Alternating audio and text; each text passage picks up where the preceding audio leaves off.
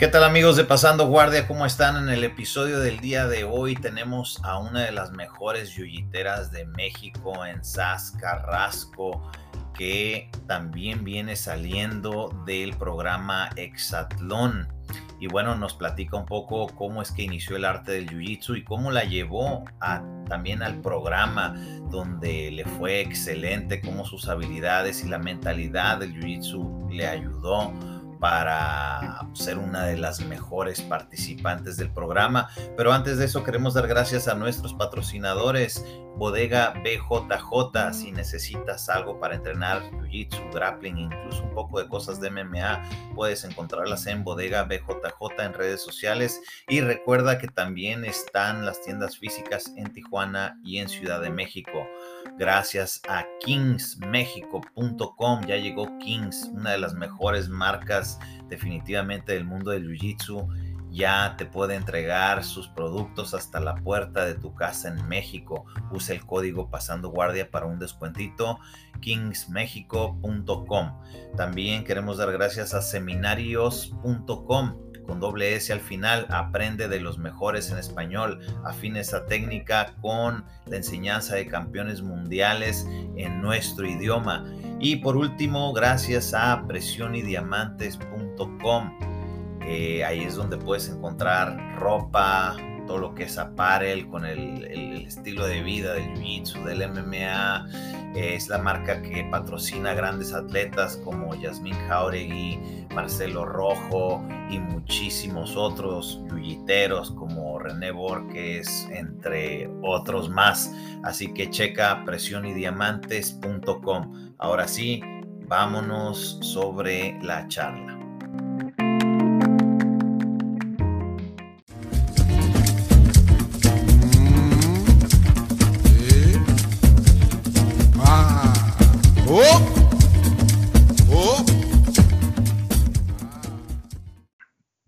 Tal amigos de Pasando Guardia? ¿Cómo están? El día de hoy tenemos una gran invitada, una yuyitera mexicana, eh, campeona absoluta del ESL y también recién salida del programa Exatlón, Sasna Carrasco. ¿Cómo estás? Hola, ¿qué tal? Hola a todos. Muy bien, muy contenta aquí, adaptándome a la realidad. La verdad que fue bastantes meses allá, más de los que imaginé, pero muy contenta de volver. ¿Cuántos meses estuviste dentro de ahí? Nomás por curiosidad. Casi siete. Wow. Ok, ahorita vamos a pasar a ese tema porque está interesante. Pero como es costumbre, queremos saber, eh, pues, cómo, cuándo y cómo te interesaste, cómo llegaste tú al Jiu-Jitsu. Pues eh, es, muy curioso porque justamente eh, yo nunca tuve acercamiento al deporte, más bien, o sea, mi familia nunca fomentó el deporte, yo tengo 32 años y, y como que nunca fue algo, una prioridad, ¿no?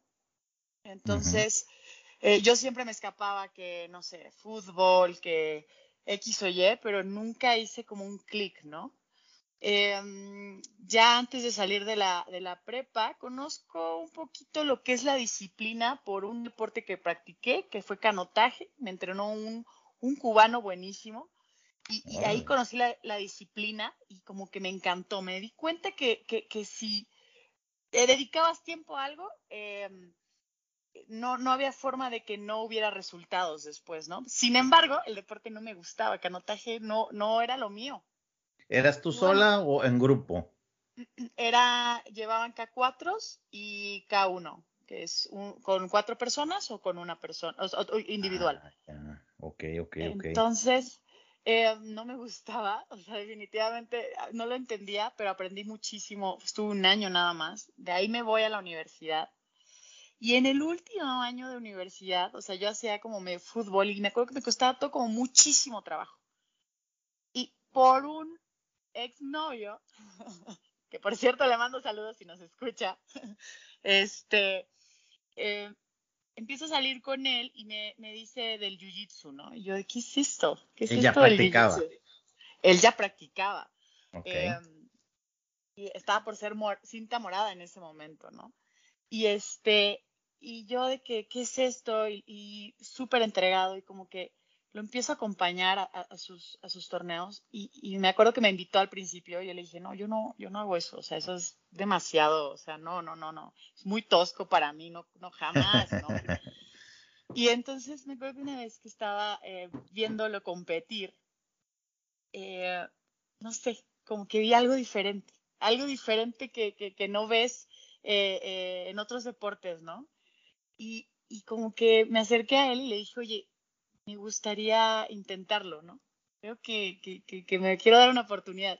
Y lo primero que me dijo fue, eh, bueno, fueron dos cosas, ¿no? Primero me dijo que creía que iba a ser muy buena. Y segundo, eh, que tenía que quedarme tres meses, que no me podía rendir a la primera. Muy buen consejo. me dio mucha risa porque dije, ay, qué tontería. O sea, si me gusta eh, o no, no importa si es un mes o dos meses, con, con una semana voy a saberlo, ¿no? Pero no, fue un consejo muy sabio, porque la verdad es que em, entrando al jiu-jitsu, em, o sea, cuando tú te metes a, un deporte, claramente te expones a un nivel físico, ¿no? Em, el primer reto es físico. Pero cuando tú practicas un arte marcial, ¿cuál es el jiu-jitsu brasileño? La primera cosa a la que te enfrentas es a tu mente. Entonces, me encantó me, cautivó, me daba cuenta que, que, aunque tuviera la capacidad física, estar en situaciones incómodas, estar bajo presión, eh, eh, eh, me bloqueaba, o sea, no podía, ¿no? Y, era muy interesante porque cuando en, cuanto empecé a entender el jiu-jitsu, te lo juro que empecé a quedar perdidamente enamorada. O sea, yo siempre digo, mi primer amor. Wow, pues ahora sí que un amor te llevó al otro amor, ¿no? Definitivamente. Excelente, ok. Y por ejemplo, pues sabemos que fue hace tiempo, actualmente era Cinta Café. Eh, ¿Había más chicas ahí en la academia o cuántas habían? En ese momento solo había una chica. Em, fue, realmente me la pasaba. De hecho, al principio me acuerdo que cuando yo llego a esta academia, eh, mi primera academia, que fue justo con Chuck en Morelia, eh, saludos, una pregunta saludos a mi profe Chuck, que quiero un montón.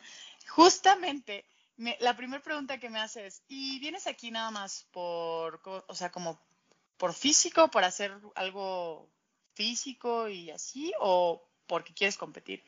Y yo en ese momento como que dije, o sea, nunca lo visualicé tan lejos, ¿no? O sea, y dije, no, la verdad es que como que por, por hacer un poquito de deporte, hacer algo diferente, y ah, ok, perfecto, vente a la clase de las cuatro y media, ¿no? Ah, bueno, voy a la clase de las cuatro, llego, oh sorpresa, 12 años, la clase de los niños.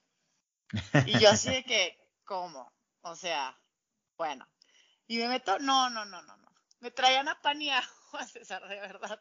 Los niños. los niños, o sea, era impresionante cómo, eh, a pesar de que yo, yo decía, no, pues los va a lastimar, o así, ellos eh, podían manejar y, ser súper conscientes de toda la proporción de su cuerpo. Y, y, y, y me, me, empecé a hacer, como que me empecé a picar, ¿no? Como que, ¿cómo puede ser posible que, que un niño me pueda ganar? O sea, y, fue muy, muy interesante y de pronto así como que empecé a sentir este deseo de más y me acuerdo que me acerqué casi a, ni siquiera aguanté los tres meses y dije, yo, yo quiero llevar esto a otro nivel, por favor permíteme entrarme a clase de competencia, ¿no? Porque aparte empiezas a darte cuenta que hay una clase de competencia. Este, y, y, es súper bonito todo, toda em, la dinámica de cómo se desarrolla, ¿no? Eh, eh, los niveles, los grados em, de, del Jiu-Jitsu brasileño me encanta. Eh, así que pedí, apliqué y bueno, Aquí sigo en este barco 10 años después, siendo café. La verdad, eh, fue, fue un proceso bonito porque el Jiu-Jitsu para mí fue algo más que físico. Es como, claramente es un arte marcial, pero es, eso me dio una base una filosofía de vida, no nada más dentro del mat, no nada más compitiendo o entrenando, sino fuera del mat, ¿sabes? Y, sí, claro. y eso fue lo que, lo que me cautivó, yo creo que, que, que de esto, ¿no? De esta disciplina. Sí, yo, yo en lo personal lo he visto hasta una forma de educación para, para la calle, o sea, para la vida diaria, para llámale tú negocios, amistades, lo que tú quieras, siempre hay una lección que, que te deja el jiu-jitsu para aplicar allá. A mí, en mi caso, pues es la resiliencia, ¿no? De decir, ¿sabes qué? Cuando quieres algo, o sea, te das cuenta que pues tienes que practicarlo y practicarlo y practicarlo y de repente pararte y ver si hay otras formas de aproximarte a eso que tú quieres, etcétera, etcétera. Entonces, sí, definitivamente hay algo bastante especial. ¿Al cuánto tiempo competiste? Ya que le habías dicho que querías competir. Competí casi el año de, empezar a entrenar. Eh, la verdad es que, me gustó muchísimo. Mm, nunca me voy a olvidar de, mi primer combate. Estaba súper nerviosa, súper, súper nerviosa. Pero justo Chuck siempre nos decía, si, si, si, él te jala, tú jalas mucho más fuerte, ¿no? Si él tiene miedo, tú, o sea, si tú tienes miedo, piensa en el miedo que también puede tener, Entonces es como que también es un juego mental, ¿no? Sí. Y me acuerdo que me paré y, estaba así, cuando, lo vi cuando la vi a los ojos, fue como, no sé, eh, eh, este, estuvo yo y definitivamente no voy a ser yo. todo fluyó, me fue muy bien, me empezó a ir muy bien. Siempre como que sentí como fluí, como que mi cuerpo fluía. Y, ¿Tuviste buena experiencia entonces en la primera competencia? ¿La ganaste o cómo te fue? Sí, la gané y quedé en, tercer lugar en, en, ese absoluto. Era uno de Neguasa, fue mi, primer torneo. Ah, ya, sí, sí, sí. Ok, no, pues eso es muy buena. Sí. Con el pie derecho empezaste. La verdad es que sí, me, me fue bien, me gustó. La mejor parte es que me gustó. Muy bien, muy bien. Y este, ¿y en qué momento o sea, obviamente pues te vas enamorando del arte y todo esto, eh, vas creciendo, empiezan a salir responsabilidades, etcétera. ¿Cuándo fue cuando te lo tomaste más en serio todavía? Porque, pues bueno, nos hablas de tu primer torneo, pero pues sabemos que has tenido tanto torneos nacionales como internacionales allá afuera y pues te ha ido bien. Sí, pues justamente em, creo que empiezo a competir en México, me empieza a ir muy bien en México.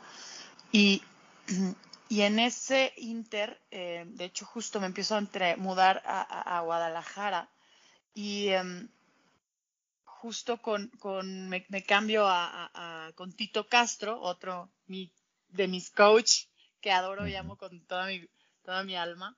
Eh, empiezo a dar cuenta que hay torneos, eh, que hay mundiales, que hay panamericanos, que hay abiertos.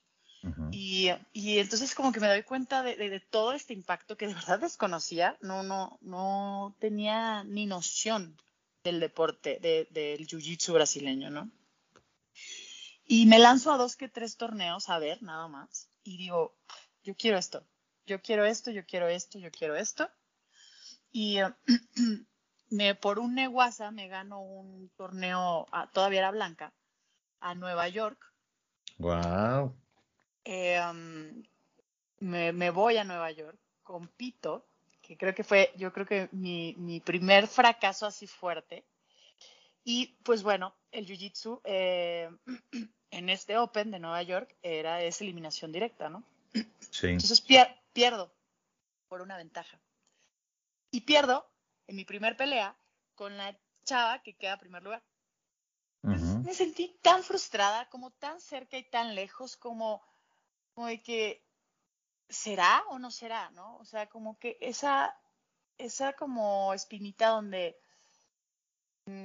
o sea, si hubiera sido la última, hubiera podido quedar en podio, o sea, como mil cosas. dije, pues no sé, pero no me gusta dejar las cosas como al azar y quiero, quiero dar el siguiente paso, ¿no? Entonces yo me acuerdo que, que que ese, esa derrota o ese, ese fracaso me llevó a, querer como llegar al otro nivel y me empecé a preparar, empecé a cambiar todo. Ahora sí que como cuando llegas a, la mesa que está llena de cosas y, la limpias así, ¿no? O sea, Y empecé que eh, con nutriólogo a, a, empezarme a empujar en, mi entrenamiento físico, eh, a jiu-jitsu, pero aparte no nada más técnico, sino un poquito más de lucha y, empiezas a adaptar más cosas, ¿no? Como a, tomártelo más en serio eh, y empiezas a, a, Son muchas cosas, ¿no? Porque empiezas a cambiar el ritmo de todo, cambias dietas y ya sales, o ya no sales, ya no sales, ya no comes de ciertas cosas, porque empiezas a... yo quería entrar a una categoría y, y empiezo a hacer, ¿no?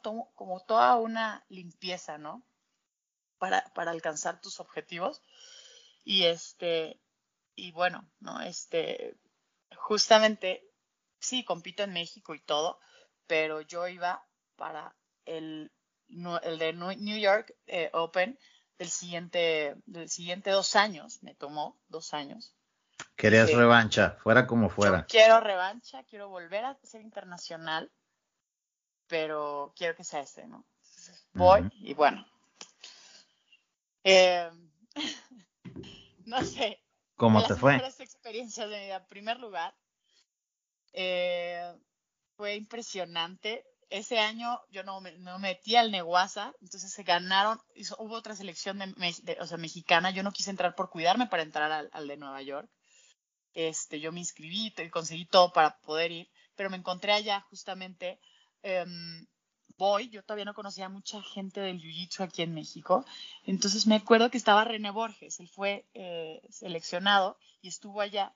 Entonces yo me acerqué y le dije, oye, me dijeron que eres de México y él se acercó y como que andábamos ahí medio apoyándonos. ¿Me puedes medio coachar? Y yo, yo, empecé, le decía, yo no necesito que me digas cuánto tiempo falta, eh, si voy arriba o voy abajo en puntos y, y este, y nada, es lo único que necesito que me grites. Entonces me acuerdo que él estuvo ahí y, no sé, como que me encanta porque el jiu-jitsu te saca siempre lo mejor de ti. O sea, es como que fue mágico ese momento.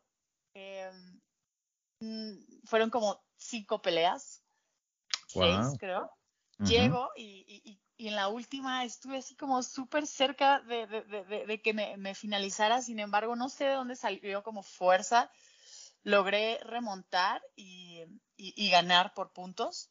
Este, y me acuerdo cuando terminé fue como, como así, como, no sé, todo tan mágico que cuando salí caminando, lo único que, que, que llegué a la banca, me senté y me puse a llorar, ¿no? Y se acerca René y me dice, pero ¿por qué lloras si, si, si acabas de ganar primer lugar, ¿no? Y digo, wow, es que fue, fue, fue como un cambio de todo, fue una entrega de todo, o sea, esto es como, o sea, lloro de felicidad, no lloro de tristeza, nunca me ha pasado.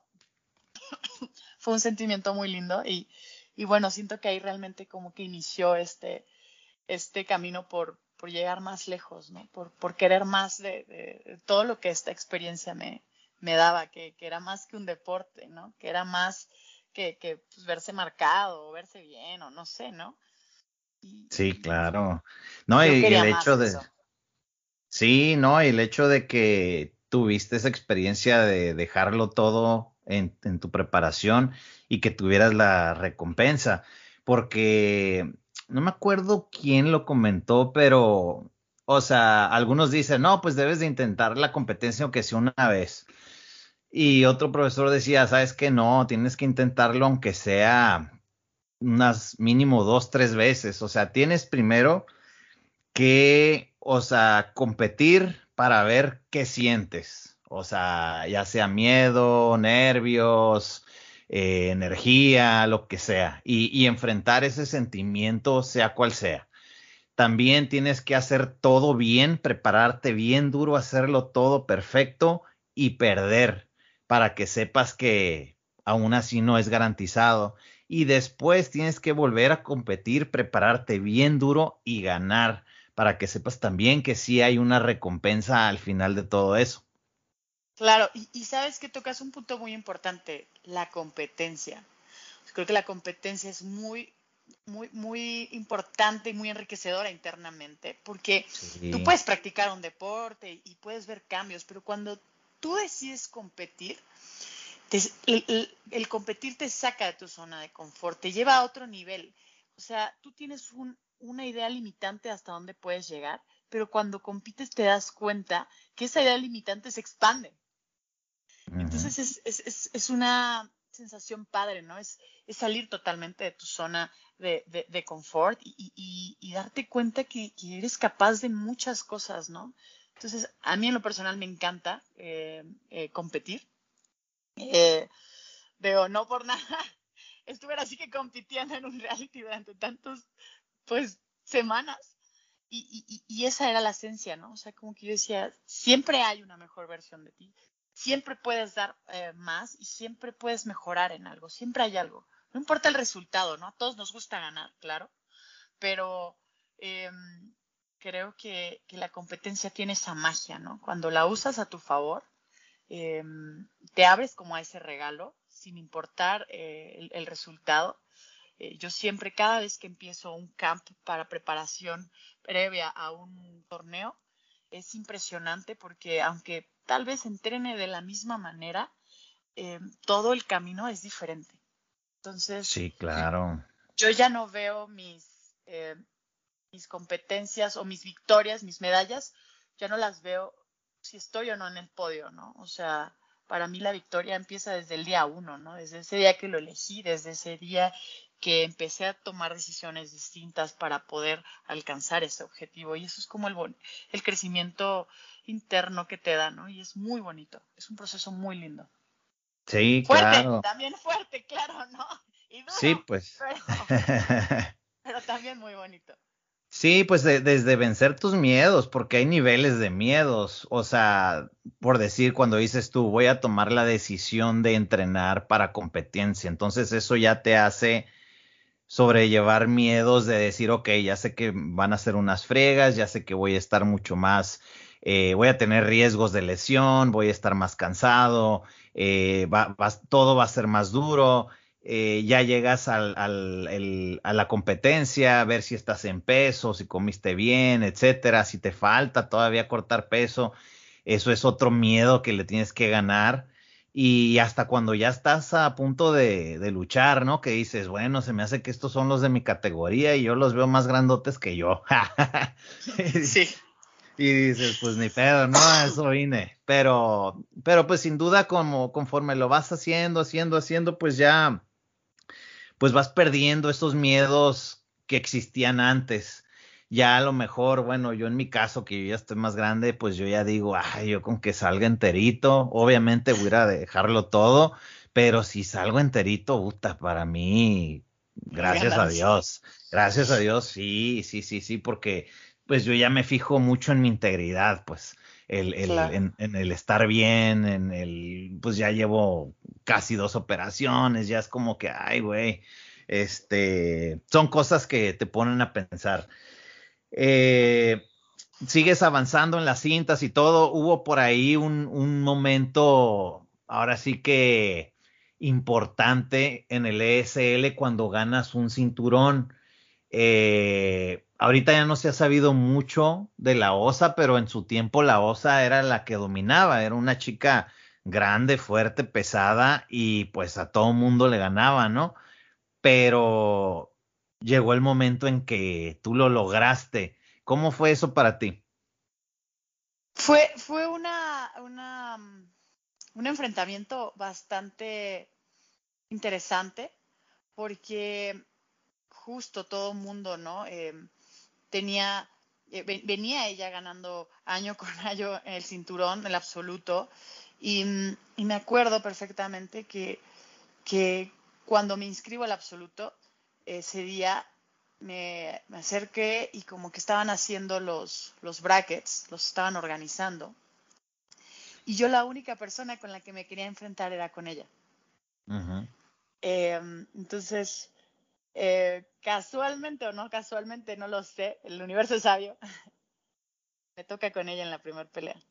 Entonces fue como, como si hubiera desbloqueado algo, ¿no? O sea, como que yo, siempre así, como que dije, yo siempre, siempre aspiro a lo alto, ¿no? Entonces, si hay alguien que está ahí, yo digo, yo quiero medirme con esa persona, yo quiero saber dónde estoy, yo quiero... Entonces, me acuerdo que, que, que, que ya estaba en combate y estaba muy nerviosa, ¿no? Aparte sé que ella tenía bases de judo y este y pues nada, la verdad es que fluí. Eh, me acuerdo que, que, que, hice un poco de, de, de, guardia de mariposa y, al final lo, logré hacer un choke es así como la finalicé. Y este, fue como si en mi cabeza algo se hubiera así desbloqueado. No sé. Fue también, no, no, me acordaba de ese momento. Fue un cross choke, ¿verdad? Si no me equivoco. ¿O qué fue? Un cross choke, así es, fue un cross choke. Ok. me encantan. Eh, me encanta el kimono, digo, pero cada vez que me voy y cada vez que regreso, la verdad es que me gusta más el grappling, es muy chistoso, pero eh, eh, sí, fue con, fue con kimono como, como finalicé la OSA. Con un cross y, esa vez, ah, yo pensé que esa había sido final, entonces fue tu primera lucha y ya a partir de eso ya ganaste la, el, el absoluto, o sea, ya fuiste caminando hasta que llegaste a la final y lo ganaste. Así es como que sentí ah. como que me quité eh, esta idea, ¿no? O sea, yo quería como quitarme esta idea, no quería, eh, sentía que si pasaba con una o con otra y de pronto se iba acercando, no sé, la osa, me iba a poner más nerviosa. Entonces siento que fue perfecto porque así sentí como que ¡pum! Pues si te pones a pensar fue al revés de, de aquella situación donde perdiste en la primera con la campeona, ¿no? Así es. Pues, sí, así, es, sí, sí, sí es cierto. Muy bien, muy bien. Oye, Sas, y bueno, sabemos que ya tienes bastante experiencia en competencia y todo, has eh, entrenado con buenos coaches. Ah, cuéntanos, por ejemplo, no siempre es, no sé si usar la palabra agradable o competitivo, a veces luchar con cierto tipo de personas que tal vez no saben luchar con una mujer o, que se frustran cuando una mujer les empieza a ganar, etcétera. ¿Tú cómo manejas esas situaciones y cuáles son los personajes que a veces has dicho, sabes qué? Ya mejor voy a evitar luchar con esta persona o, qué haces tú en esas situaciones? Yo creo que es eh, eh, una situación muy común, em, pero creo que creo que es otra de las cosas que te enseña como, como el jiu-jitsu, es el, el, poder manejar y observar tu ego. Esas situaciones creo que a veces te ponen, ¿no? En esa de que, oye, este tipo, no sé, un hombre, me ha tocado rodar con hombres donde pues de pronto empiezan a sentir que les empiezas a ganar o a, meter algunos puntos y ¡pum! ¿no? Suben el switch a 100% y definitivamente pues su fuerza es, es diferente, ¿no? Entonces se siente, se empieza a sentir la presión. Y, y no sé, yo en lo personal siempre como que digo, mientras no me lastimen, claramente, eh, sea, de ese punto al lado. si siento que me lastiman, yo, yo paro. Yo siempre siento que no, no tengo nada que perder y mucho que ganar. Entonces, em, trato como de usarlo, ¿no? Porque también es bastante mm, enriquecedor poder entrenar con un hombre, porque cuando te enfrentas con una mujer es diferente, o sea, es, es, es no sé, es distinto. ¿En qué sentido? Cuando, cuando tú, tú puedes entrenar con un niño, con un niño, eh, con, un, cuando puedes entrar con un, cuando tú entras con un hombre que, que tiene tu peso o un poquito más y tiene la técnica suficiente para rodar sin lastimarte y jugarte bastante bien, es, es muy interesante porque se siente como una adrenalina distinta. Eh, te, das cuenta que, que, no te va a dar chance para nada, porque no te va a querer dar chance. Eh, no, no creo que porque el tema de que sea mujer o no, pero sí, sí se siente como padre poderte.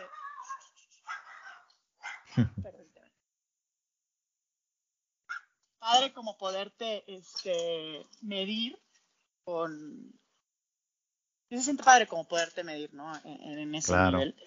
Y es una oportunidad también súper súper interesante, ¿no? Poderte sentir expuesta también en, en eso, ¿no? Y, y, creo que ahí me gustaría tocar como algo importante, sobre todo como mujer, que, que cuando una mujer conoce su capacidad física, o sea, los hombres como de naturaleza tienen, este, tienen esta idea, o no, no que todos, pero nos venden la idea de que el hombre es fuerte y así, ¿no? Que no es cierto, ¿no? Puede ser un hombre débil y, también puede haber mujeres fuertes y sí, ¿sabes? Pero eh, a mí me gustó mucho el jiu-jitsu porque justo me dio eso, ¿no? O sea, cuando yo empecé a conocer como mi capacidad física, o sea, como esta fuerza interna, o sea, es como que incluso empiezas a, a, poder ser como mucho más clara en muchas situaciones, como mucho más, em, una paz interna, no sé cómo explicarlo tan, tan, no sé si me explique más bien, porque empiezas a conocer tus límites, tus límites como físicos y empiezas a, trabajar en ellos, ¿no? Porque el jiu es otra de las virtudes que da, ¿no? Siempre te, te lleva a otro nivel, siempre hay más siempre hay alguien que tiene un juego distinto al tuyo, un cuerpo distinto al tuyo, ¿no? Entonces, como mujer, siempre estás como expuesta porque hay, más niños que, niñas, es una realidad. Ahorita ya no, me da muchísimo gusto eso, este, pero normalmente siempre sigue habiendo clases eh, donde la mayor, el, la mayor, el mayor número es de, son niños, ¿no? Sí. Entonces, eh, es padre porque es como una fuerza interna, es como que despiertas algo, ¿no? Es como que Sí, pues la conexión, ¿no? Mental física, que a veces puede ser que tengas a alguien, no sé, que muy fuerte o muy grande o lo que sea, pero tú sigues en la pelea, en la pelea, en la pelea hasta que llegue el momento donde lo logras, que tal vez te lo quitas de encima o lo sometes o lo pasas o lo que sea y dices, ok, entonces es, es también mi fuerza mental, o sea, la fuerza mental me llevó a la física y esa física al, decir no, no, no, no me voy a rendir aquí, que, que te da esa satisfacción, me imagino que es por ahí. Sí, sí, sí, exacto. Sí, sí, sí.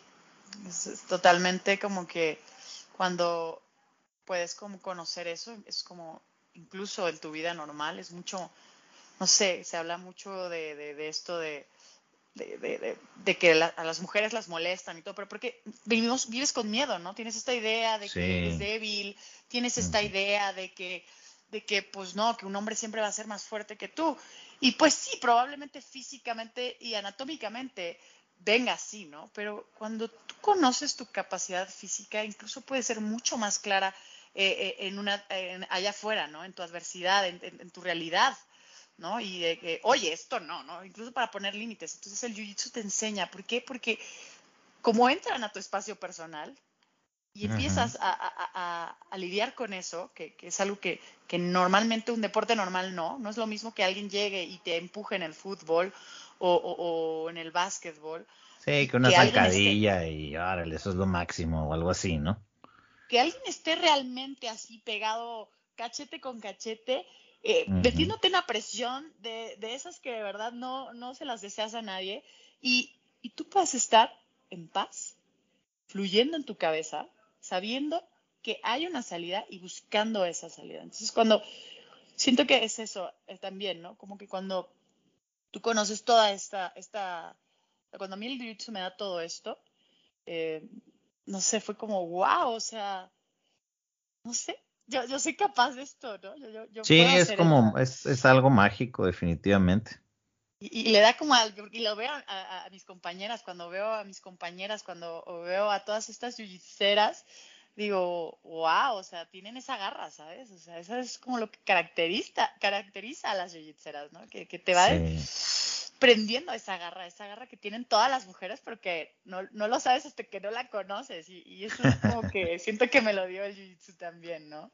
Muy cierto. A mí a veces me da risa cuando, pues en la, en la página, ¿no? En Pasando Guardia, de que subo algún video, no sé, de una chica que somete a algún vato o algo así, y que dicen, no, no, es imposible, es imposible. Pero yo sé que es gente que ni siquiera ha entrenado, o que a lo mejor ve UFC, o practica ahí en el sillón, o lo que tú quieras, y digo, ay, por favor, o sea yo lo he vivido en carne propia, pues, o sea, a mí me han tocado chicas durísimas, o sea, que han llegado a entrenar y que están un paso, dos pasos de mí, o sea, adelante, y que digo, sí, yo sé que yo soy más fuerte, pero están adelante de mí, uno, dos pasos, y si, y pues a veces no las alcanzas, y ni modo, ¿no? O sea, no pasa nada. Pero, pero hay gente que creo que no le ha tocado realmente luchar con alguien que está mucho más adelantado técnicamente y, y no entienden eso, pues que aunque sí, sí, puedes estar más fuerte, es verdad, pero cuando ya entra la técnica, más aparte la garra, lo que tú dices, ese aspecto mental, de que si se te va, se te fue y, y al rato ya, ya te está ahorcando, pues. sí, exacto, exacto, que cualquier error te puede costar, ¿no? Entonces es, es, muy padre, es algo lindo. Así es. Y este, ¿algún día lo, lo has necesitado el jiu-jitsu allá afuera, fuera de la academia? No, la verdad es que me siento afortunada de jamás haberlo necesitado. También creo que el jiu-jitsu me dio esta eh, botón de estar mucho más consciente, como mucho más alerta a muchas cosas. Sí. Como observando. Em, Sabes cuando alguien ya está entrando a tu, a tu, a tu, espacio personal, ¿no? Y no, no necesita estar pegado cachete con cachete. Sabes cuando alguien empieza como a cazarte, ¿no? ¿Por qué? Porque eso es lo que sientes en un combate de alguna forma, ¿no? Este, entonces yo creo que no sé, como que no, nunca me ha pasado nada, pero también siempre siento que a partir de eso he estado mucho más atenta, observo más cosas eh, que antes tal vez no observaba, no me percataba, trato de estar como mucho más consciente de, mi entorno, ¿no? En general. No, y, aparte que irradias una confianza eh, porque, o sea, se han hecho diferente tipo de estudios y todo, y, o, que cuestionan a los mismos depredadores, este, tipos, o sea, que ya sea abusadores, golpeadores, violadores, etcétera, y ellos dicen que ellos pueden sentir cuando una mujer es temerosa y cuando es, cuando tiene perfil de víctima, a cuando a cuando tiene otro tipo de perfil. Entonces, cuando llega la hora de elegir ellos su presa, por decirlo de alguna manera, eh, siempre van a buscar a, la presa más sencilla, la que sea, pues la que ellos sientan. Más vulnerable, claro. La más vulnerable, exactamente. Yo creo que hay algo invisible que, que, hay un aura de una persona que está preparada, que está alerta, que siempre está viendo a su alrededor, que a lo mejor eh, no, no baja la mirada inmediatamente. O sea, porque muchas cosas se pueden decir con la forma de caminar, con la forma de ver, todo eso. Y eso es una confianza que te lo da solamente el jiu-jitsu, porque, o sea, seamos realistas, está bien a veces que te enseñen, no sé, hay muchos cursos allá afuera y yo soy de los que opino que, que de saber 0% a saber 0.2%, pues es mejor saber 0.2 a 0%, ¿no? Pero, o sea, hay muchos cursos allá afuera que se venden y te enseñan un par de técnicas y todo, pero pues nada te va a dar más confianza que realmente tener muchas horas de entrenamiento, de estar, eh, o sea, de estar teniendo esa presión de alguien más, de decir, oye, se me va el aire, pero voy a respirar, voy a pensar claramente qué voy a hacer ahorita, etcétera, etcétera, y nada te lo va a dar más que el entrenamiento diario. Así es, así es. Totalmente de acuerdo. Muy bien, Sas. Y bueno, eh, para cerrar ya el tema este, eh, ¿algún consejo que, recomiendas tanto a las chicas a la hora de entrenar con, algún tipo, o sea, hablando dentro de la academia, y a lo mejor una recomendación también para los hombres, pues de que tal vez a veces no se dan cuenta de que, oye, esto la estás regando, o no hagas esto, o, o trata de ser más así o asá. Pues yo, yo siempre practico, sobre todo con, mis compañeros, o sea, los hombres, que eh, soy súper honesta. O sea, oye, o sea, siempre trato de aguantar, prefiero no, no decir, oye, este, bájale, porque a veces sí, pues, como que sí quiero sentir como ese nivel. Pero también creo que es válido, ¿no? Cuando, oye, me lastimaste un poquito, o, puede ser menos, o, no esto, porque a veces siento que eres muy tosco, o sea, sí soy como. Y hasta ellos se, se dan cuenta, ¿no? De que, ah, disculpa, voy a ser mucho más técnico. Y también ellos les ayudan, ¿no? Porque creo que pueden trabajar con eso, con las mujeres, ser más técnicos. Em, las mujeres también tenemos ciertas em, como habilidades que somos un poquito más flexibles, eh, a veces medio escurridizas y así, ¿no? Entonces como que podríamos eh, combinar eso y, hacer, llevar como un combate de entrenamiento, porque al final solo va a ser un entrenamiento, eh, más enriquecedor, ¿no? Claro. Y a las mujeres, pues que también, o sea, que, que, se atrevan como a, compartir eso, para, Eh, yo siempre me apoyé de, mi coach. También mi coach, siento que, que, el buscar una muy buena academia, estar en una academia eh, de profesionales, ¿no? Eh, en este camino, te ayuda un montón porque ellos tienen ese ojo también. Ellos claro. de, de, alguna forma tienen esa capacidad, ¿no? O sea, mi coach 100% se da cuenta incluso con quién poner a un principiante, ¿no? y así nos a veces nos va orientando y acomodando y hasta que tú tienes la capacidad de decir no o incluso la capacidad de, abandonar un combate cuando sientes que tu integridad física se puede lastimar, ¿no? Claro. Entonces, eh, como eso, como ser súper abiertos y, confiar, ¿no? Yo creo que eh, se maneja mucho el ego en esto y ser como muy conscientes, ¿no? Esto no, nunca te va a hacer, yo nunca digo, esto no va a ser más, no va a hacer menos. Lo importante es que estoy entrenando, que estoy ahí todos los días, eh, estoy, confío en mi academia, confío en, mi coach, entonces, pues eso, como ser vulnerables con esa parte. Sí, muy cierto. Y, definitivamente también el, estar en una academia donde tu profesor te cuide, porque hay veces que o sea, debes tener el ojo de decir, ¿sabes qué? Si pongo fulanito con sutanito, eso me, se me hace que va a explotar. Mejor voy a poner a uno por aquí, otro por acá, y ahí los vas barajeando, dependiendo cómo los veas, lo cansado que estén, etcétera, etcétera. Eso es algo que pues solamente la experiencia del coach va, va a entrar ahí. Exacto, y porque no tiene que ser siempre de que, eh, ahorita que lo que platicamos, de que un hombre contra una mujer, sino también entre hombres, o sea, un hombre explosivo contra uno que no, o sea, tienes que ir medio, medio organizando, ¿no? Entonces, como confiar en eso y seas mujer o seas hombre, tener como esa apertura y esa claridad, ¿no? Primero tu, tu claridad física, ¿no? De que nunca eh, exponerte eh, íntegramente por, por, por, demostrar algo, ¿no? O sea. Sí, no, no. El, salir lesionado por ego es, es una lección que, que, que, tarde o temprano te va a obligar a aprender la, la experiencia. O sea, eso, la neta, no. y la segunda, como, o sea, totalmente ser como súper real y decir, oye, sea, a mí me pasaba que me preguntan, oye, pues como que siento que no quieres rodar conmigo. la verdad es que pues a veces siento que eres muy intenso. No, no, no, te prometo que ya no, no. Entonces como que también, o sea, daba oportunidad y ya, o sea, era cuestión de solamente ser real y comunicación y claro, ¿no? O sea, como mujer sobre todo, ser clara. sí, claro. Eso. Muy bien, muy bien, Sas. Bueno, eh, platícanos, te voy a ser sincero, yo la neta no, nunca he visto bien el programa Nunca he visto un episodio, pero, pero he visto no te Preocupes, yo tampoco nunca había visto el programa. Ahora sí que me tocó vivirlo, César. ok. Este, pero sé que, que muchas personas sí estaban súper enganchadas. Y, o sea, no sé si estoy en lo correcto, pero a mí se me hace que es algo así como en la academia, pero en vez de que canten, hacen ejercicio. Eh, y hacen estas competencias, no sé. Pero a ver, cuéntanos un poquito eh, de qué se trata y cómo llegaste ahí.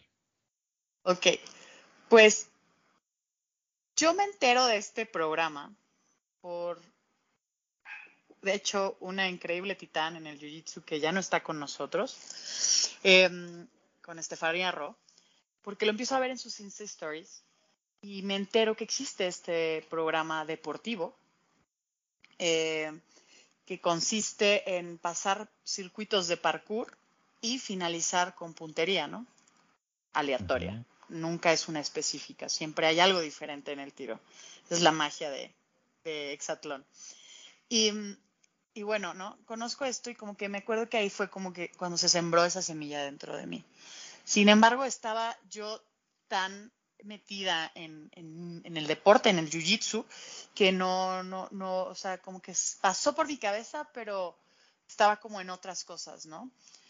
Y, y bueno, no, pasa el tiempo y, por X o Y, o sea, siento como que, cada vez empieza a ser más difícil, ¿no? Dedicarme a, mi deporte, también tienes que, tenía que, pulir otras partes en mi lado laboral, ¿no? Y también era importante para mí, ¿no? Entonces empieza a, suceder esto y, me acuerdo que, la primera vez que lo busco, hace un año, tocó la puerta de, este reality, em, estuve muy cerca de entrar y al final no, no quedé.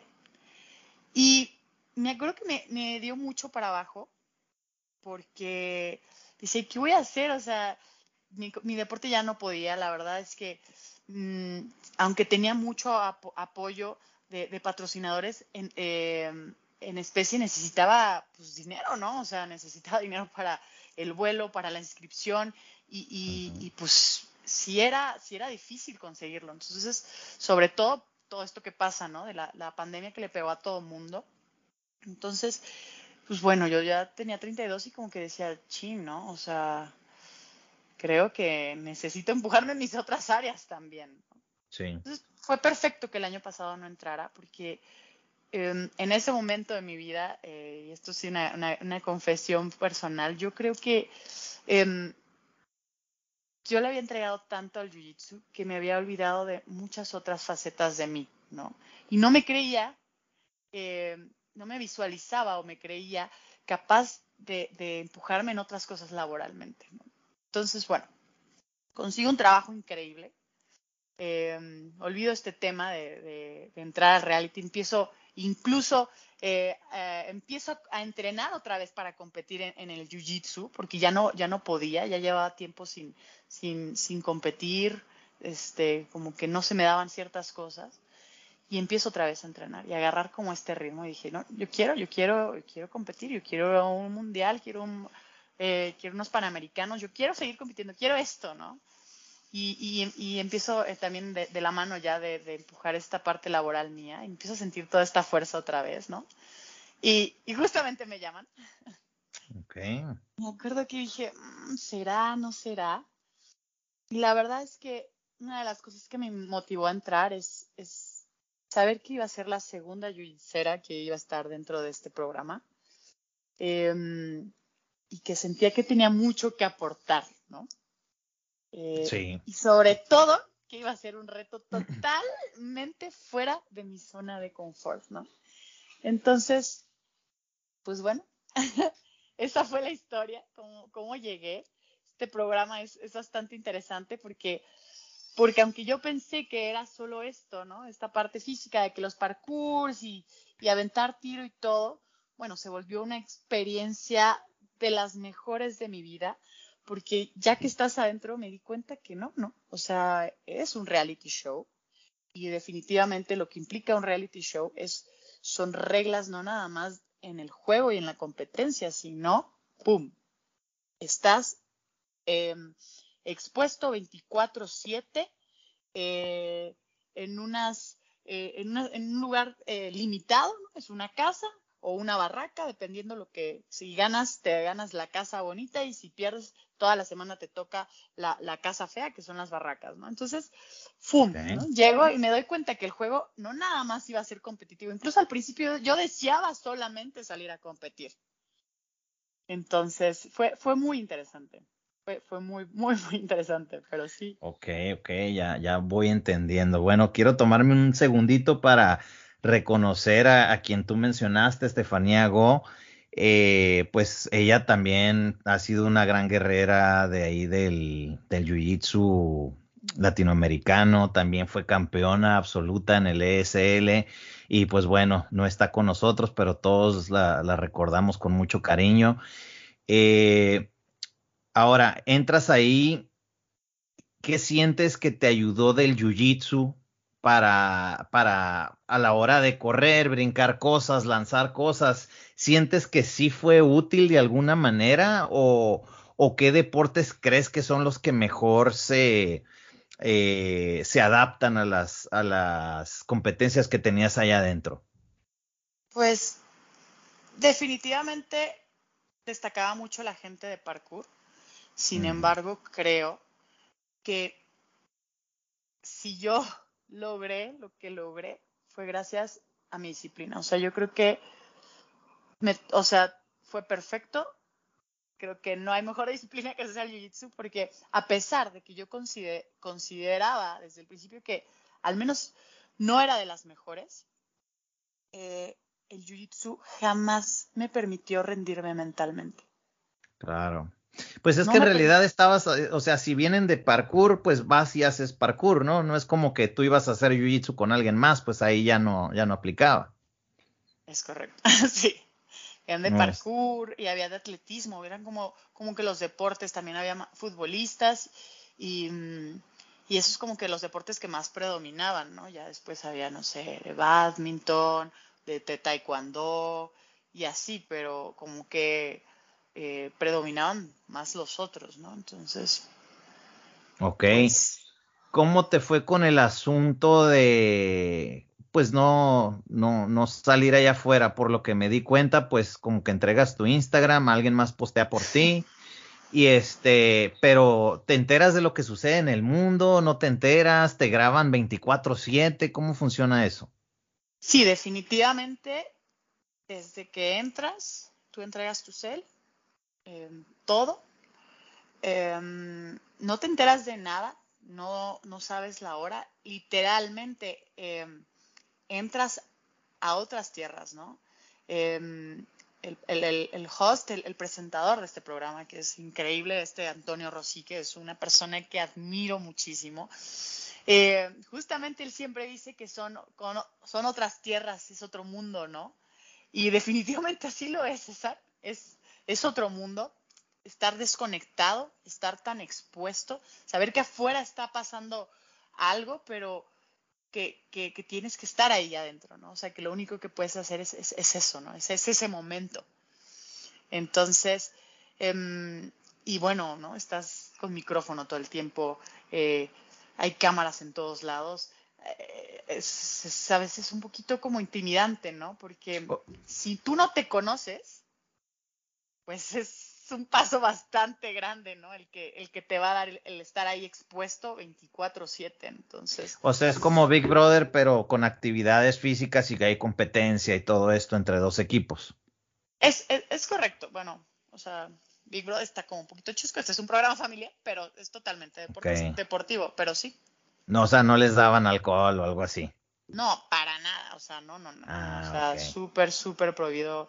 Eh, literal lo que se ve es lo que hay, o sea, te dejan, eh, si te toca la casa fea, te toca, que son las barracas, si te tocan las barracas, te toca de que limitando la comida, o sea, estas carteras de huevo ah, y no hay más, ¿no? Entonces, pues igual a veces algunos sí nos alcanzaban si estábamos chiquitos y estábamos flaquitos, ¿no? Pero de pronto había un monigote enorme en mi, en mi equipo y imagínate limitarle que, se comiera un solo huevo por día, ¿no? Entonces, no, saber pues también estas situaciones, ¿no? De, convivir con gente que tú no escogiste. Ok. ¿No? Entonces, que está, estamos ahí generando un equipo. Entonces también era como tipo juegos del hambre. Un poco, sí. sí, seguro que sí. Ok, pues mira, eh, subí una historia ahí pasando guardia y algunos hicieron algunas preguntas, yo no las entiendo bien, pero estoy seguro que tú sí. Este, por aquí Analí dice, ¿Es verdad que el equipo rojo y el azul no pueden convivir mucho entre ellos aún afuera de cámaras? Totalmente. Para empezar, es casi nulo los espacios que tienes sin cámaras. Y, y este y no puedes hablar para nada. O sea, es impresionante porque esto es real. O sea, cuidan todo Tiene que haber rivalidad. Súper orgánico. Entonces, sí, se va sintiendo. Tú no sabes qué está pasando del otro lado. Tú, tú estás enfocada en lo tuyo y en los tuyos. Pues es que si ya estamos hablando de que si no ganas, comes menos, desde ahí ya empieza, obviamente ya se vuelven naturalmente como que tus, tus enemigos, ¿no? Sí, totalmente son ellos o, son, los azules o, somos nosotros, ¿no? Tú estabas en, en, rojo, ¿no? Yo estaba en rojo, sí. Ah, ok, muy bien. Éramos contendientes y famosos, famosos eran los rojos. Ok, aquí Guzmán pregunta que a quién extrañas más de tus compañeros. En mi temporada, la verdad es que extrañaba muchísimo a Yami, una tipaza. Em, ella era eh, lanzadora de jabalina y ella es lanzadora de jabalina. Un saludo a Yami, si nos escucha. Y en el All Star, la verdad es que a todos, o sea, unos tipazos, de verdad me gustaría escoger a uno, pero me llevé increíblemente con todos. Ok, bueno, esta es otra pregunta y ya ahora sí son sobre el Jiu-Jitsu. Algunos consejos para principiantes para no renunciar en el camino.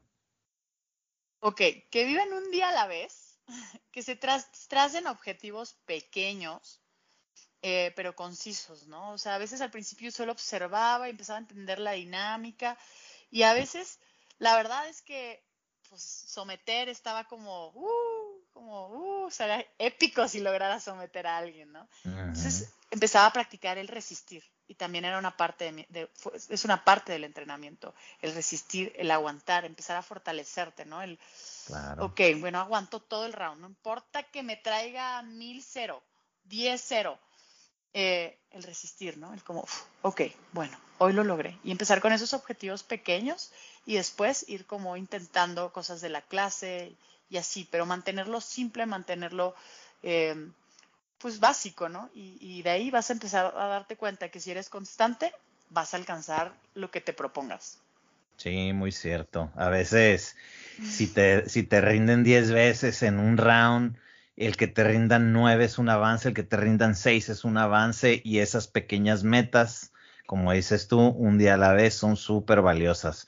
No traten de verse de aquí a 10 años. De todas maneras, el tiempo va a pasar.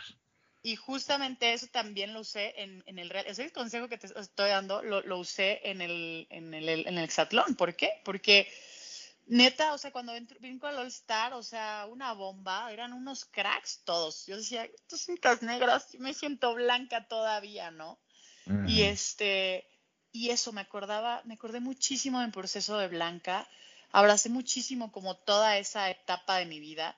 Y creo que que, que, el jiu-jitsu me, me, fortaleció en muchos aspectos, porque incluso cuando me sentía mal, yo decía, bueno, este es el proceso y este es el camino, y cuántas veces no lloré, y cuántas mm. veces no creí poder, y aún así me levantaba todos los días y me paraba en mi clase y decía, bueno, hoy voy a dar mi 100. Entonces, eso me sirvió muchísimo en, en que yo decía, bueno, pues, ni modo, ya me metieron a colisa y me traen a pan y agua, pero yo cada vez que me paraba ahí, yo hacía ese reset y yo decía, hoy lo voy a volver a intentar y yo lo voy a volver a intentar y no importa el resultado, yo lo voy a volver a intentar. Y sé que algún día va a cambiar la moneda, pero yo voy a seguirlo intentando. Entonces eso era muy bonito que, justo el, Jiu-Jitsu me enseñó, ¿no? Y, me acordé muchísimo de mi etapa de, cinta blanca.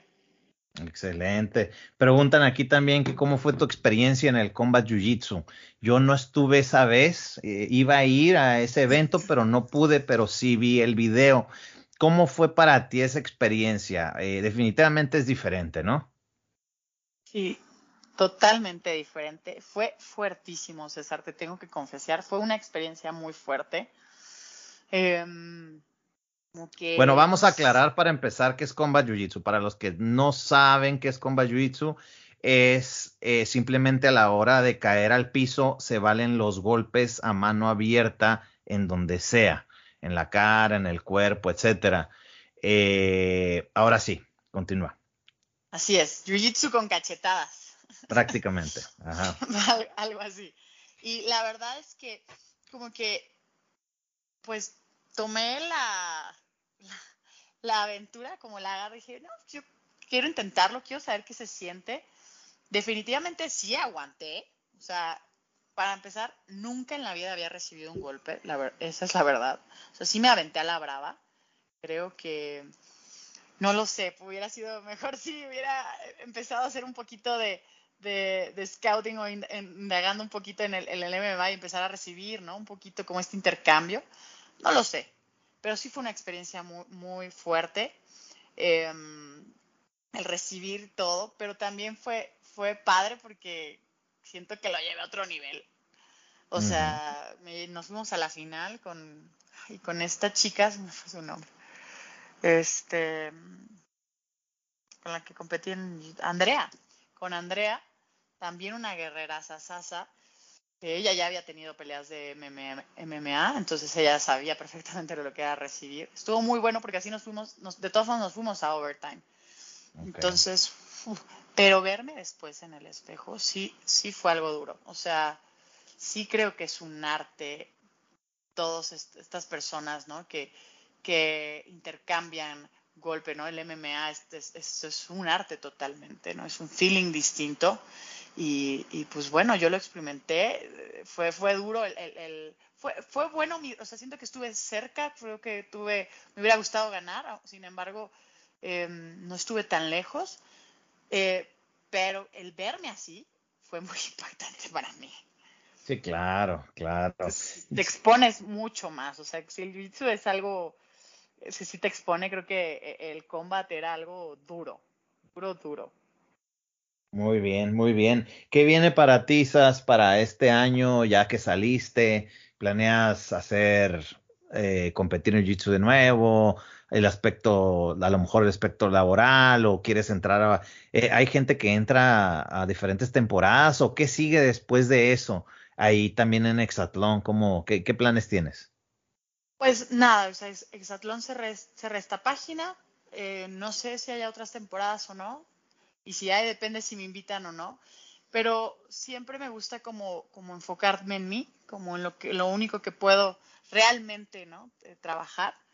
Y, y, bueno, esta experiencia me hizo que definitivamente yo, yo extrañé mucho el Jiu-Jitsu eh, estando allá. Me encanta, eh, no por nada le he dedicado todos los años que le he dedicado. Quiero retomarlo, es uno de mis sueños poder llegar a ser cinta negra en el Jiu-Jitsu.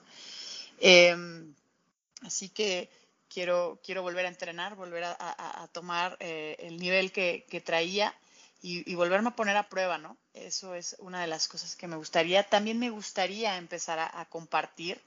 De hecho, este, llegando se me abre esta oportunidad que me brinda eh, uno de los torneos más importantes, el Elite Submission League, de dar eh, un seminario de la mano de, un crack que me admiro mucho, Martín González, en Pénjamo. Y, bueno, ¿no? Quiero como acercar a la gente un poco más, que conozcan el deporte, ¿no? Eh, sobre todo a las mujeres, que creo que te, da un algo, o sea, impresionante de, conciencia física de una mujer eh, y poder compartir todo esto que a mí me ha dado mi disciplina. Y, em, pues bueno, esa es una de, mis, de, mis, de mis metas. De hecho, mientras estaba ya adentro encerrada, lo, lo, lo, escribí y decía, yo quiero esto, yo quiero compartir, yo quiero que más gente pueda conocerlo, ¿no? Porque me encanta cada vez que, que que me, voy y regreso, eh, ver que hay más mujeres, ¿no? Que hay más mujeres. Y, voy a los torneos y las veo competir y digo, wow, o sea, quiero que haya más, y quiero que haya más mujeres de esta, quiero que haya más yujitseras, estas que se sienten, o sea, te despierta un fuego interno padrísimo. Entonces, quiero que más gente, más, más gente lo pueda conocer, más niños lo puedan conocer. Yo lo conocí a mis 22 años y veo a estas generaciones que vienen y, y digo, wow, o sea, si pudiera llegarlo a sembrar en, en, en, algún niño, eh, me encantaría, ¿no? Entonces, eso quiero, quiero compartir, eso, eso, eso tengo en mis planes eh, y, y, volver a, a, retomarlo para, para poder algún día poder ganarme el honor de ser un cinta negra, ¿no? Claro que sí, Sas, excelente mensaje. Y sí, ya saben, 28 de este mes en Pénjamo, al siguiente día hay torneo de niños, que si quieren que compitan alguno de sus eh, de sus pequeños guerreros, inscríbanlos ya, elitsubmission.com. Y este seminario es totalmente gratis. Eh, Sas Carrasco y también Martín González, que es eh, probablemente uno de los mejores, si no es que es el mejor cinta negra de México. Eh, Súper gran oportunidad y más poder aprender de ellos sin ningún costo. Así es, no se lo pierdan, 28 de abril.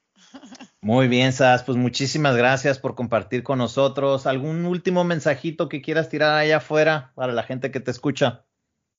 Pues nada, primero que nada, muchas gracias uh, por escucharme. Ojalá haya podido aportar algo con, mi experiencia. Estoy muy agradecida de, lo que a mí me ha dado el Jiu-Jitsu y, y, me, la idea de este podcast me fascinó por el simple hecho de poder compartir eh, mi experiencia.